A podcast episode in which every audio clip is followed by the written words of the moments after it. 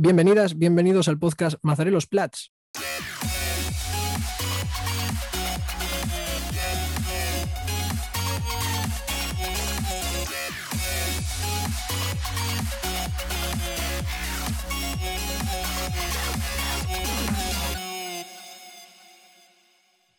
Eh, se nos ha hecho larga la semana. Eh, nos hubiese gustado grabar mucho antes, pero al final, entre los quehaceres de unos y de otros, eh, ha sido imposible compaginar horarios. Pero bueno, en cualquier caso, ya estamos de vuelta. Em, y hoy va a ser un programa un tanto raro, porque quienes nos estén viendo a través de la plataforma de YouTube ya habrán visto que Carlos no, no está. Em, bueno, Carlos está, bueno, está bien de salud, eh, está, todo guay, lo que sucede es que sí que es que parece giro dramático, no, pero que, está bien, lo que sucede es que tiene cuestiones que atender y entonces no, ha podido estar con, nosotros hoy, pero bueno, que esperamos que se pueda incorporar para los siguientes. El que sí está, el que sí me va a acompañar el resto del podcast es Emilio Pita. ¿Qué tal? ¿Cómo va? ¿Qué pasa? Aquí estamos, un día más. Dispuestos, dispuestos. El, ah, igual es muy jodido preguntarlo ahora porque ya como que han pasado días, pero la Semana Santa, ¿qué tal? ¿Bien? Bien, bien, sí, he estado en, en Sada, así que nada, todo perfecto en casa de la familia. sin, saltarme, sin saltarme ningún tipo de restricción eh, establecidas por el gobierno, se ha dicho. Claro, es que, igual ahora acabas de poner un delito sobre la mesa. No, no, no, en absoluto, no lo he puesto. Todo bien, vale. No, no, no. De acuerdo. No, vivo, vivo a pocos kilómetros de, la casa familiar, así que no, no he saltado, no, he roto con ninguna norma.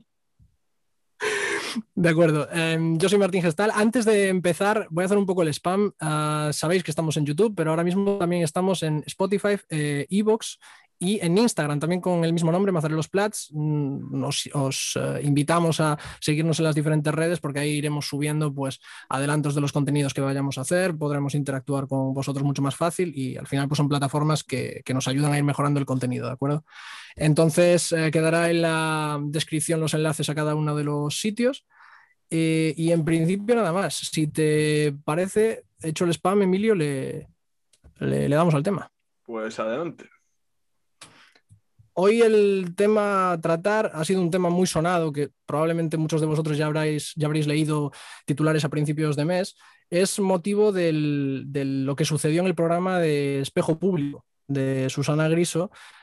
yo supongo que todo el mundo que nos escucha ah, eh, sabe de la existencia de este programa, pero en cualquier caso lo contextualizo un poco. Es un programa eh, matinal que se emite, es un programa televisivo que se emite en Antena 3 y digamos que es un programa en formato magazine donde abordan diversas eh, eh, temáticas, generalmente son temas de, actualidad y se, bueno, se eh, conforma con este formato bien de entrevista o de mesa de, con los de la casa, con mesas de debate, etc. ¿no? Es decir, un programa matinal estándar. El, el tema que nos interesa aquí es lo que sucedió el día 5 de abril.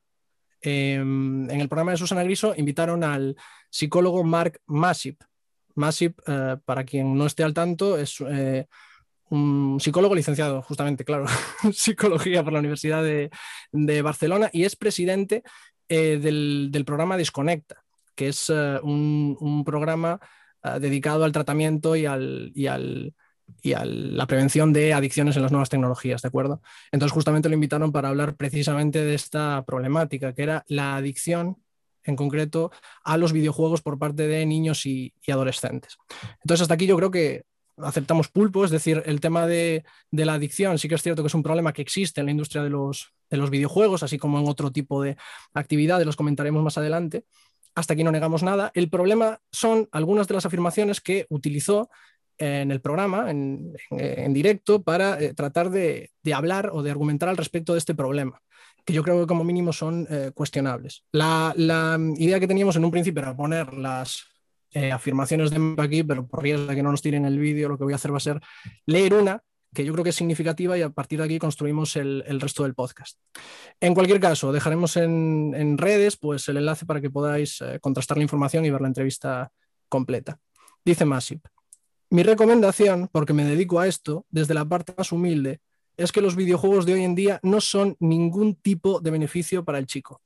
No solo por el rendimiento escolar, sino porque hay familias que tienen muchos encontronazos, la higiene se ve afectada, la alimentación, la agresividad, el aislamiento social, Con lo cual, para todos los padres y madres que nos escuchen, mucho cuidado con que mi hijo, dice mi hijo, pero bueno, se refiere a vuestro hijo, juegue a un videojuego. Yo creo que aquí hay tema, ¿no? Porque es una afirmación un tanto, eh, un tanto polémica en muchos aspectos. Entonces, te lanzo la pregunta para, empezar, Emilio. Eh, ¿Qué hay de verdad, de haber algo en esta afirmación? Bueno, eh, yo cuando vi la intervención de este psicólogo en el programa de, Susana Griso, la vi en diferido, yo no soy seguidor de, este programa, eh, me quedé sobre todo pues, con, lo que tú acabas de leer o con lo que tú acabas de, bueno, de, trasladarnos aquí, ¿no? que es lo que, lo que él comentó en, en antena. Yo antes lo que querría describir brevemente, pues es que entendemos nosotros cuando, cuando hablamos de, adicción, ¿no? Cuando decimos que un individuo es adicto a algo, a una sustancia, por ejemplo, entendemos que se tiene que dar, eh, entre otras cosas, que esa sustancia desarrolle tolerancia en el individuo, que cada vez eh, necesite eh, consumirla de una forma más frecuente y en mayor cantidad para obtener el mismo efecto.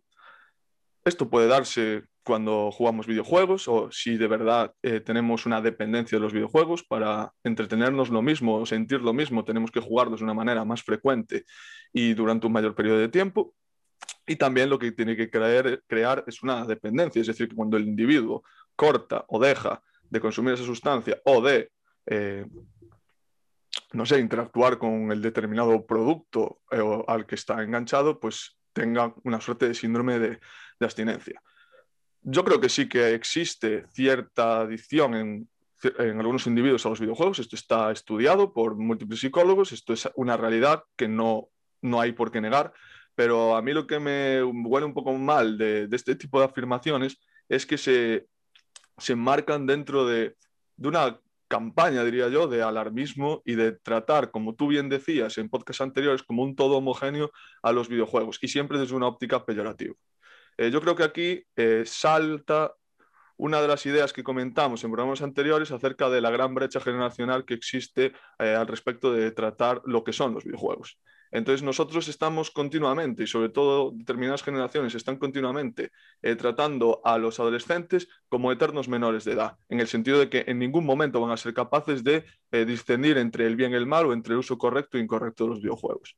Yo creo que el peligro de este tipo de afirmaciones eh, y yo también hablaré más adelante desde una perspectiva profesional, es pues que estamos negando totalmente una realidad con la cual eh, los adolescentes, los estudiantes, por ejemplo, interactúan y no vamos a ser capaces en ningún momento de enseñarles, si podemos decir esto, a utilizar correctamente este tipo de, de herramientas incluso, porque como vimos en programas anteriores los videojuegos, y tú lo comentarás, creo, se pueden utilizar incluso como herramientas, bien sea profesionales o, pedagógicas, ¿no? Entonces yo lo que criticaría de este tipo de afirmaciones es el alarmismo y es esa idea de tratar al mundo del videojuego como un todo homogéneo, muy simple y siempre desde una óptica eh, peyorativa. ¿no? Los videojuegos son el mal, sin dar una definición de qué entendemos por la maldad de los videojuegos, y tenemos que aceptarlo. Entonces, mucho ojo, eh, señoras y señores padres, porque si sus hijos juegan a videojuegos, eh, va a acabar siendo un trastornado, ¿no? Yo creo que, no sé si fue él o otro individuo, porque esto lo comentábamos fuera de cámara, que incluso llegaba a afirmar que los videojuegos eran como una suerte de, heroína del siglo XXI, una cosa de estas, ¿no? Entonces, claro, yo afirmaciones de este tipo, pues vamos a ver. Quizás también yo lo vea desde una óptica subjetiva, porque yo soy jugador de videojuegos, cuando tengo tiempo y cuando puedo, pero yo creo que no hay que negar que es cierto que hay individuos jóvenes y no tan jóvenes que son adictos a los videojuegos y hay que tratarlo, obviamente. Y yo ahí no voy a meter en cómo se debe tratar porque yo no soy psicólogo, pero yo creo que estas afirmaciones tan generalistas y tan alarmistas son contraproducentes, contraproducentes precisamente para tratar un posible problema de adicción en casos puntuales que los videojuegos causan. Mm. De hecho, al respecto de lo que decías tú, me parece, no estoy seguro, ¿eh? Eh, pero me parece que tiene una charla eh, que se llama algo así como las nuevas tecnologías, la heroína del siglo XXI o los móviles, no recuerdo, pero sí que tiene un título así. Em, claro, efectivamente, es que yo estoy contigo. Si hablábamos en los otros podcasts de que nos parecía simplista esta relación que se hacía muchas veces entre videojuegos y violencia y se quedaba ahí, yo creo que es un tema mucho más complejo que eso, volvemos a repetir la misma ecuación. Este señor sale en televisión eh, y relaciona adicción y videojuegos y se queda ahí. Y yo creo que coger y presentar el discurso de esta manera tan simplista no es otra cosa que eh, dar una perspectiva muy sesgada y muy reduccionista al respecto del tema. Además de un tema tan importante como es la adicción, que efectivamente existe.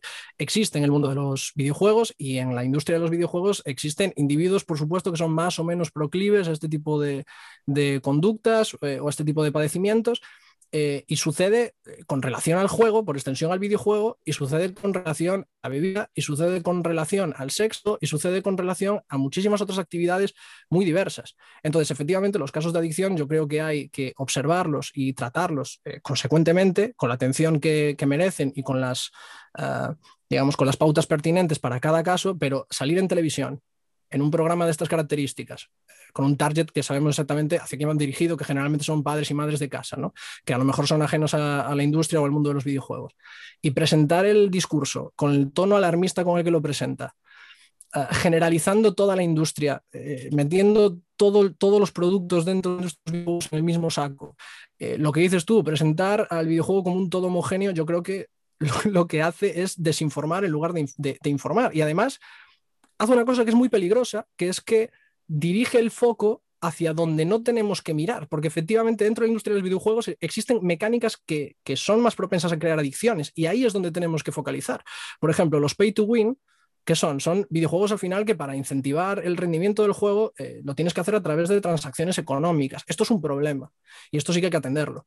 O el tema de los free to play, obviamente como son juegos gratuitos que se mantienen a través de, digamos, de, compras que se hacen in-game con contenidos adicionales, son eh, videojuegos que están diseñados para mantener la atención del jugador durante más rato en la pantalla. Eso también puede ser problemático en algunos casos.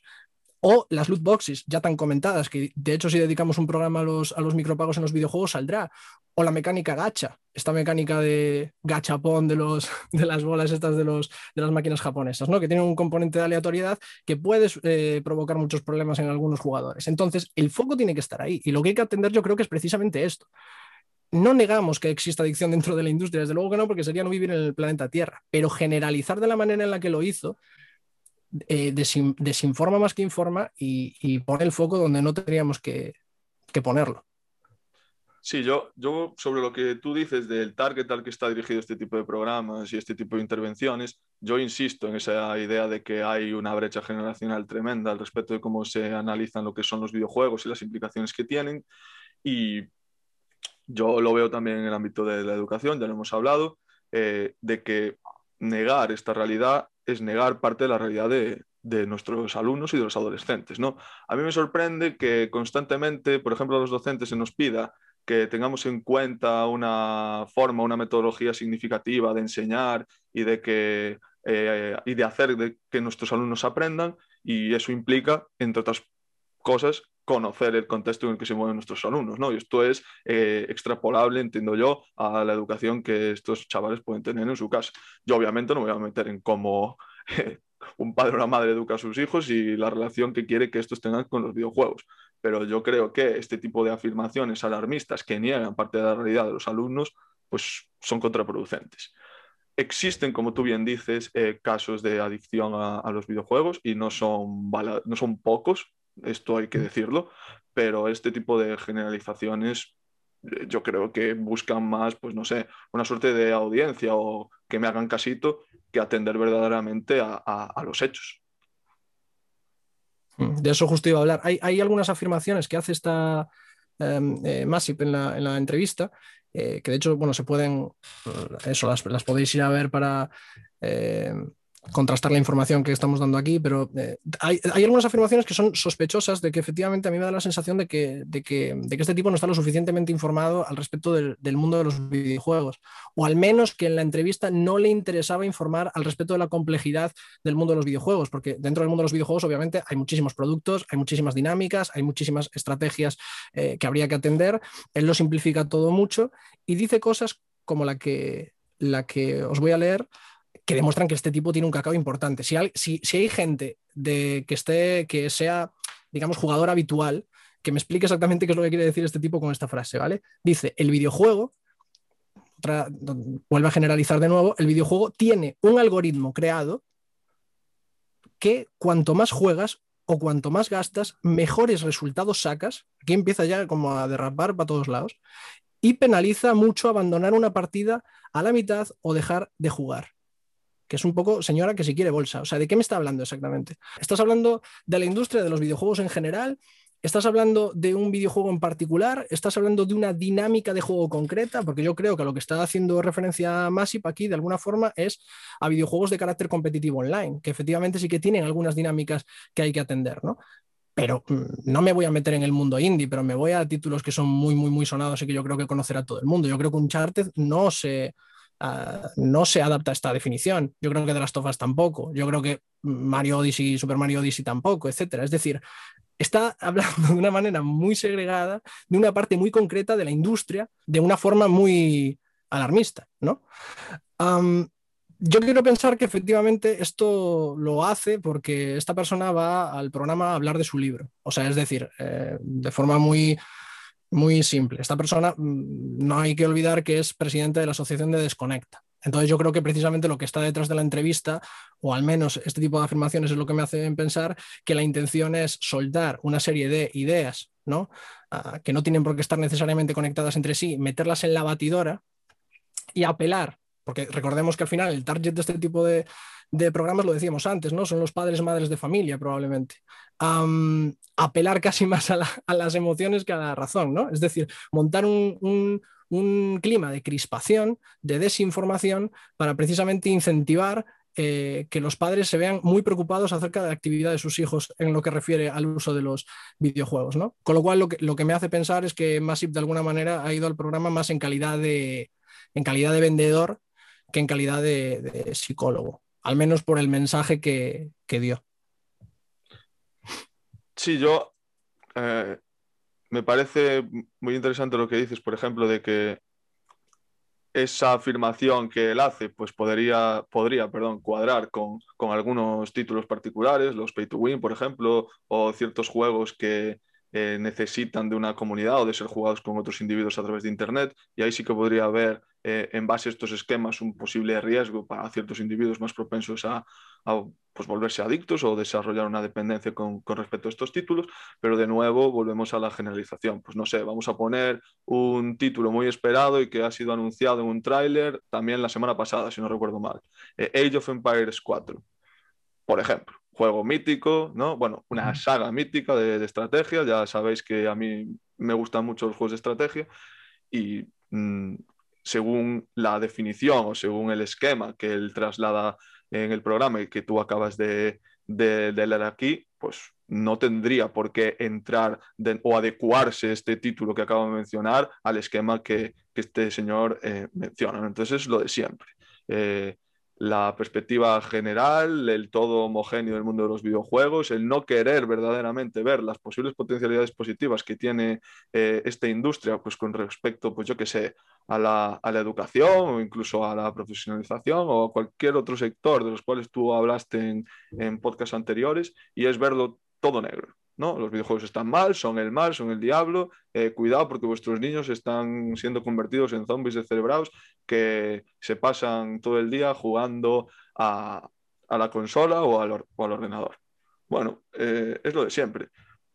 Hay que tener cuidado, obviamente, ¿no? Son, hay muchos, muchos consumidores que son menores de edad, en el sentido de que no tienen 18 años entonces eh, son responsables de sus padres y obviamente hay que tener cierto control de pues, las horas que pasan delante de una pantalla. ¿no? Esto lo recomiendan pues, pedagogos eh, y psicólogos. Pero claro, si nosotros estamos invitando con este tipo de afirmaciones a que los padres desconozcan totalmente a qué juegan sus hijos, esto va a ser, insisto, contraproducente, porque le pasa a un, a un, docente. Tú si quieres hablar de un determinado videojuego o de la industria de los videojuegos en general, para lo que sea, en tu clase, si tú partes de este tipo de afirmaciones generalistas y desde ópticas peyorativas, el chaval va a pasar de ti, no te va a hacer caso. Esto es lo que creo yo. Entonces, insisto, la intención, que no tiene por qué ser mala, con las formas acaba consiguiendo todo lo contrario. Es, que es eso, a mí me, me, molestan especialmente este tipo de afirmaciones por ese motivo, porque e, existe un problema de adicción y existen individuos que tienen un problema al respecto de esto. Y hay mecánicas muy concretas que desde la propia comunidad de jugadores muchas veces han puesto de manifiesto que son muy problemáticas y son muy peligrosas, sobre todo en, menores, de, en menores de edad que tienen un acceso relativamente sencillo a este tipo de, a este tipo de estrategias. ¿no? Y en cambio lo que hacen eh, este tipo de afirmaciones es eso, descentralizar el foco, que lo llevemos a otro sitio. El peligro es la industria, son los videojuegos, hay que censurarlo todo, todo al mismo saco. No es verdad. No es verdad. Porque es como si yo saliese aquí, yo no tengo ni idea de cine, ¿no? es que el cine no me gusta porque solamente hay, solamente, yo qué sé, salen escenas de Peña desmembrándose y no sé cuánto. Dirán, pero tío, has visto, has visto dos pelis. O sea, yo creo que realmente el género es mucho más amplio y mucho más complejo. Y lo que demuestran este tipo de afirmaciones es precisamente eso, que no hay una intención yo quiero pensar, no hay una intención de informar absolutamente nada. Es eh, hacer propaganda al respecto del discurso que le interesa a este señor por los motivos, por los motivos que sean, que creo que todos mm, podemos intuir por dónde van. Claro, claro, es que no es lo mismo hablar de las loot boxes y de los problemas que causaron las loot boxes, que incluso fueron a tribunales internacionales para regularlas, precisamente por los problemas de adicción que causaban en, individuos menores de edad, ¿no? Porque era una forma de, fomentar la ludopatía en chavales, en, jóvenes. No es lo mismo hablar de eso que em, identificar eso con toda una industria, con todo un producto cultural. Nosotros hemos defendido aquí que el videojuego es un producto cultural, en tanto que es cultura y productor de cultura, ¿no? Pues es eh, ligar una dinámica que efectivamente es problemática para adultos, pero sobre todo para menores, con, toda una industria. Y esto es un problema. Esto es, o bien no se sabe de lo que se habla, o bien se sabe y no se quiere hablar correctamente de, de los hechos de los que hay que hablar, de lo que verdaderamente causa problemas de dependencia o de adicción. Hay en algunos países, de hecho, que están estas dinámicas, por ejemplo, a través de las loot boxes, etcétera, están, están prohibidas. entonces, para que veamos exactamente la dimensión del, del problema. Decía el otro día, me acabo de acordar, decía Enrique de Eurogamer, y yo creo que eh, tiene parte de razón. Trajimos este tema aquí, entre otras cosas, porque nos toca de cerca, porque el resto de podcasts lo los hemos hecho justamente sobre eh, el mundo de los videojuegos, defendiendo efectivamente que el videojuego es un medio de expresión cultural más y probablemente ahora mismo el más relevante de todos. Em, y, decía Enrique que, parece que cuando uno va a hablar de cine en televisión o de literatura o de teatro, tiene la necesidad, tiene la, bueno, la necesidad, la obligación de informarse para hablar. Pero que cuando uno habla de videojuegos parece que da exactamente igual, que uno puede salir a la palestra y decir lo que le dé la, real gana. Y yo creo que esto tiene que ver también con precisamente eso que nosotros venimos defendiendo aquí ah, en programas anteriores, que es que no se trata realmente al videojuego como lo que es, como un medio de expresión cultural súper relevante en nuestras sociedades modernas, eh, con un potencial eh, enorme en la configuración de identidades de nuestra generación y que, que creo que hay que empezar a tratarlo como se merece. Este tipo de discursos permanentes desinformando al respecto de esto, aprovechando que efectivamente los videojuegos también suponen eh, que se amplíe la brecha generacional, digamos, entre los padres y los hijos, y aprovechando que los padres pues, no, digamos que desde fuera sí que es cierto que es muy difícil acceder y comprender exactamente el mundo de los videojuegos, eh, sobre todo cuando los chavales llevan años de ventaja, ¿no? Eh, pero se juega con esa desinformación para alarmar, para desinformar y para vender la moto. Y yo creo que esto es un problema grave. Sí, justo lo que dices tú, ¿no? no se le trata como, como lo que es. Parece que tú, si quieres hablar de cine, tienes que ser por lo menos, yo que sé, Carlos Bollero, ¿no? Crítico especializado que te dedicas a esto, eh, pero para hablar de videojuegos vale cualquiera. No estamos queriendo decir aquí que haya que ser un experto, ni mucho menos. Nosotros no lo somos, ¿eh? Somos eh, dos colegas aquí hablando, pues, para el público. Pero es, es, lo que tú estás comentando, ¿no? Por lo menos hay que informarse un mínimo, ¿de acuerdo? Yo, por ejemplo, para hablar de esto, pues no es que me haya leído 40 eh, papers ni 20 libros al respecto de la historia de los videojuegos, pero como consumidor creo que se han pues pronunciado de ciertas declaraciones o se han hecho ciertas declaraciones como la que eh, hemos mencionado al principio de este podcast, de este podcast perdón, que no se corresponden con la realidad. Por otro lado, con respecto a los, digamos, los beneficios que puede aportar al videojuego al jugador, eh, esto es interesante sacarlo aquí porque, bueno, él dice literalmente que hoy en día los videojuegos no son ningún tipo de beneficio para, él dice para el chico, ¿no? Para la persona que esté eh, jugando. Entonces, eh, yo en principio lo que, tenía, lo que tenía pensado era, eh, yo hice una recopilación de algunos papers de, donde se hablaba acerca del beneficio, algunos, algunas características importantes ¿no? que, de los videojuegos con respecto a los jugadores, pero, o sea, iba a ser un coñazo que flipas y yo iba a quedar como un imbécil. Entonces, lo que voy a hacer va a ser las fuentes, las voy a poner en redes sociales para que le interese echarle un ojo y aquí simplemente voy a, voy a hablar un poco por encima de algunos elementos para Mm, hacer contrapeso a las afirmaciones de Massim, ¿no? De alguna manera. Por ejemplo, en el caso de los videojuegos comerciales hay algunos beneficios que sí que han sido muy sonados y muy repetidos. Yo creo que eh, se conocerán bastante bien. Uno es, por ejemplo, el entrenamiento de habilidades, como el tema de la coordinación mano-ojo. Otro es eh, las, mm, ¿cómo, decirlo? Las... Eh, herramientas que posibilita el videojuego para la autorregulación de la conducta. Y esto no sucede efectivamente en todos los individuos, pero sí que hay que personas que aprenden de alguna manera a gestionar mejor sus frustraciones a través de la repetición de niveles y de superar determinados conflictos dentro del videojuego.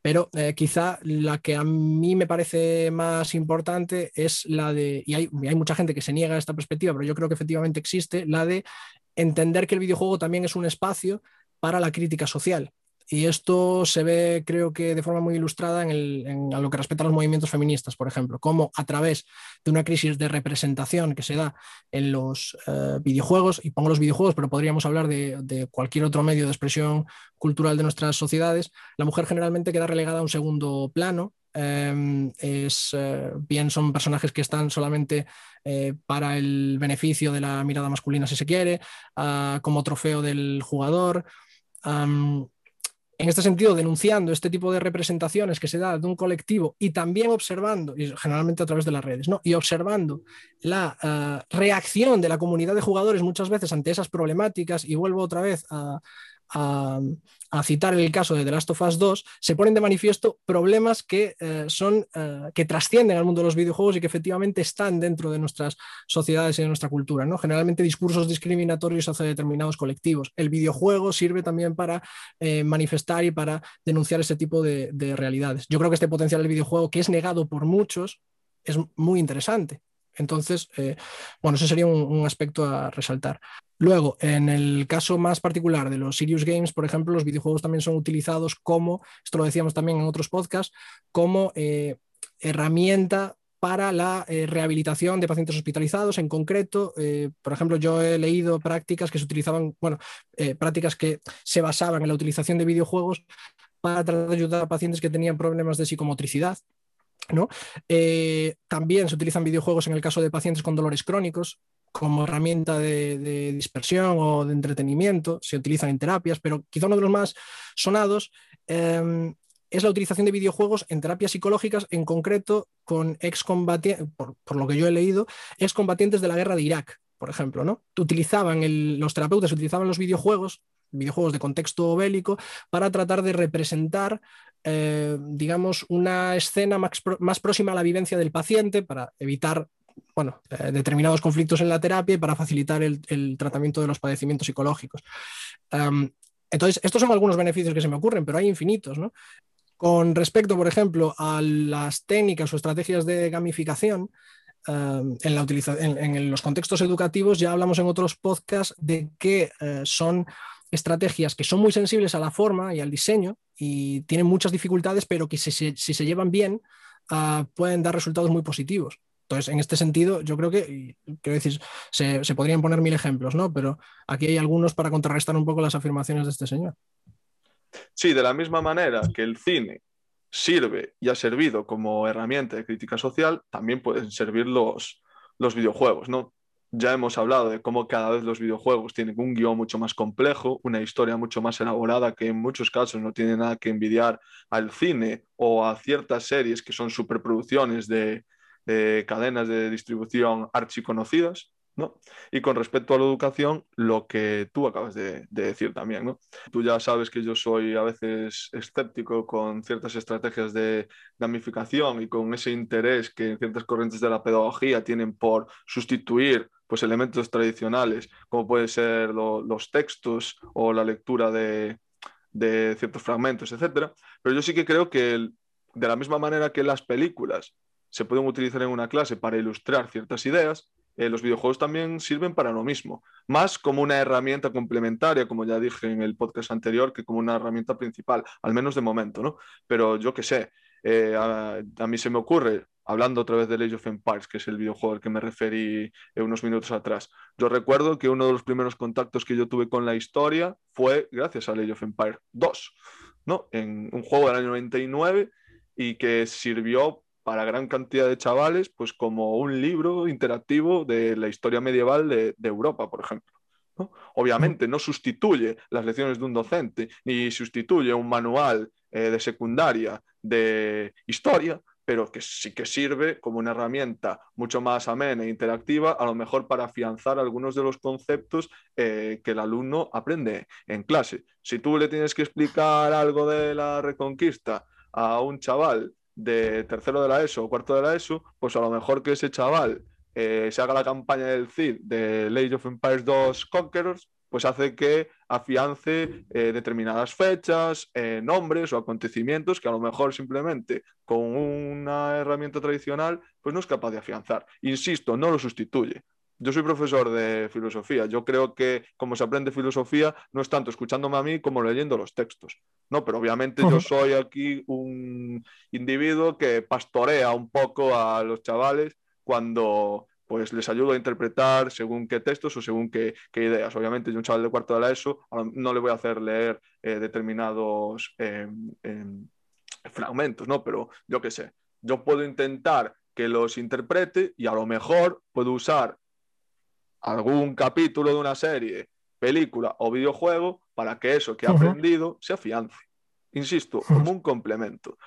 Decir, como se ha dicho, que el videojuego es el mal y que no trae ningún tipo de beneficio para los alumnos es no conocer las posibles utilidades y usos que tienen los videojuegos o no querer conocerlas. Sí, yo estoy contigo. ¿eh? Eh, es decir, eh, yo creo que no, es un método que sustituya al libro o al texto. Nadie está diciendo eso aquí, pero sí que es un complemento muy interesante. Ya no solo para afianzar contenidos, que también, sino para introducirlos o para suscitar cierto interés. A veces, si tú a través de una mecánica de gamificación, me jode un poco estar diciendo esto porque no soy muy amigo de estas movidas, pero sí que es cierto que bien utilizada puede, puede suscitar, a lo mejor puede ser una puerta de entrada mucho más atractiva a determinados conceptos que después, una vez tú, eh, digamos, utilices los textos o a través de la teoría, eh, el alumno a lo mejor sea mucho más receptivo a, recibir esa, información. Puede, puede utilizarse de esta, de esta, manera. Al menos negar la posibilidad me parece, me parece jodido. Claro, a ver, es que eh, yo insisto en esto. Yo lo de considerar a los adolescentes como individuos plenamente pasivos que no sé, que son súper vulnerables. A ver, obviamente están en una edad muy, muy, muy, ¿cómo decirlo? Muy compleja, ¿no? Es la, etapa de, su vida en la que se desarrolla buena parte de su personalidad y hay que tener cuidado pues, con las influencias que reciben, etc. Pero precisamente, si tú entiendes, ya que estamos hablando de la educación, si tú entiendes la escuela no solo como una suerte de fábrica donde tú moldeas al individuo para que encaje como una pieza más en la maquinaria y en el sistema, pues a lo mejor mm. lo tienes que tratar como un individuo lo suficientemente crítico dada la edad que tiene, ¿no? y, e interpelarlo para que sea crítico y hacerle ver que las cosas con las que él interactúa pues no son eh, solo blancas y negras, ¿no? sino hay una gama de grises que tiene que saber analizar. Tú si le estás diciendo continuamente a un chaval, los videojuegos son el mal, eh, vas a ser un desgraciado si juegas a videojuegos, el chaval tiene una perspectiva totalmente opuesta. Y ahí no va a haber posibilidad de diálogo.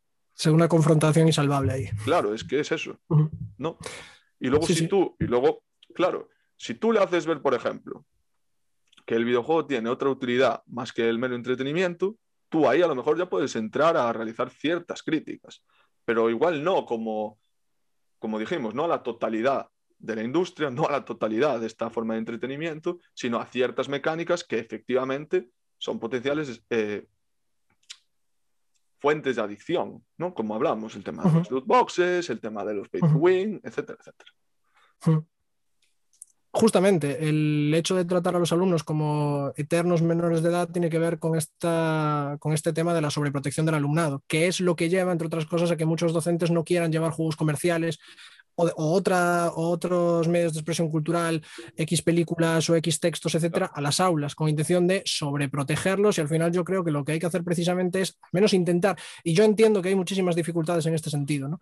pero tratar de dotar a los mm. eh, chavales de herramientas para, para que puedan reflexionar, analizar o cuestionar aquello que visualizan, aquello que leen, aquello que consumen. Si no hacemos este esfuerzo, al final el resto cae en, en saco roto. Sí, bueno, yo igual no usé el mejor ejemplo, ¿no? Cuando dije de que nuestra misión es pastorear al alumno a través de los textos, bueno, igual esto es un poco pedante y probablemente una gilipollez, pero bueno, para que se me entienda, ¿no? Eh, para que se me entienda. nuestra labor es intentar, obviamente, facilitarle las cosas al alumno, pero también que el alumno se desenvuelva por sí mismo. ¿No? y que sea crítico, y que no sea solo crítico a partir de los conceptos que nosotros les enseñamos, sino también de las cosas que, que le rodean. ¿no? Aquí se habla muchísimo del aprendizaje significativo, pues si queremos ser significativos, una, un, muchos de los esquemas que a lo mejor tienen los chavales para interpretar la realidad no la sacaron de un libro, sino que la por mucho que nos joda, la sacaron de un videojuego. Y nosotros tenemos que ser conscientes, no podemos estar extendidos de la realidad de los adolescentes. Y esto se extrapola a eh, a la relación que, yo que sé, los padres o cualquier otro individuo puede tener con, con los ciudadanos de, de, esa franja de edad, ¿no?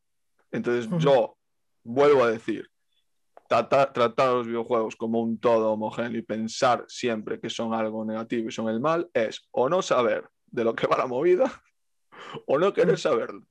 Eso es lo que yo creo. Efectivamente. Eh, yo creo que esto serviría hasta como, conclusión del, podcast. Para si nos están escuchando padres y madres. Padres y madres. Ah, Nosotros no lo somos, no tenemos. Todavía no. De nuestros planes serlo. Por eso a lo mejor hablamos.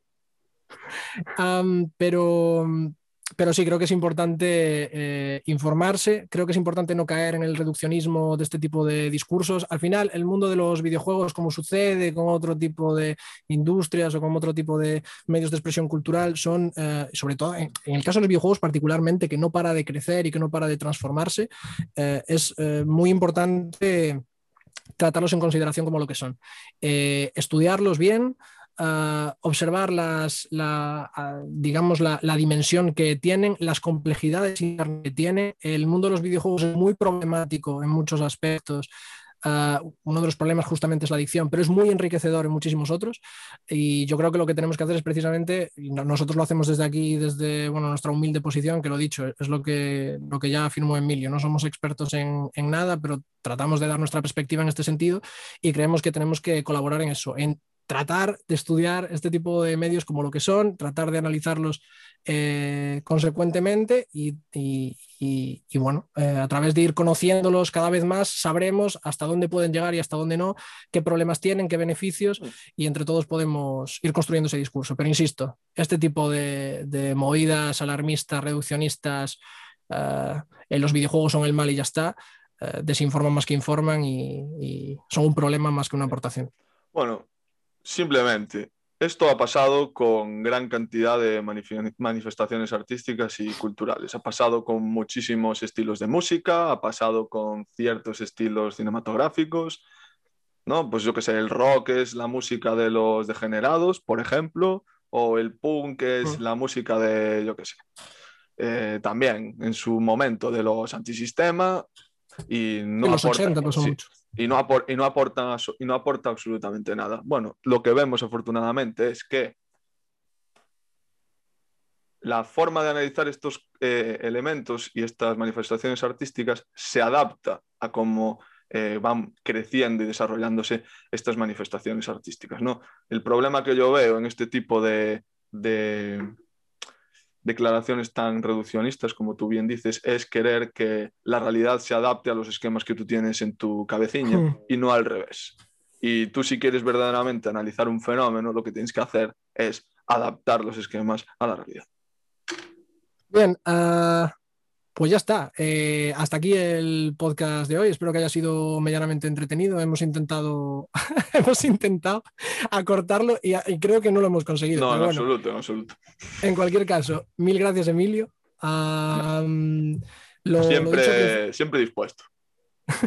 lo dicho al principio, estamos en YouTube, Spotify, Evox y Instagram. Seguirnos en esas redes, nos hacéis un enorme favor. Eh, interactuamos por ahí y nada, nos vemos en el siguiente que esperamos que sea pronto y esperamos que Carlos pueda estar disponible ya. Te extrañamos, Carlos.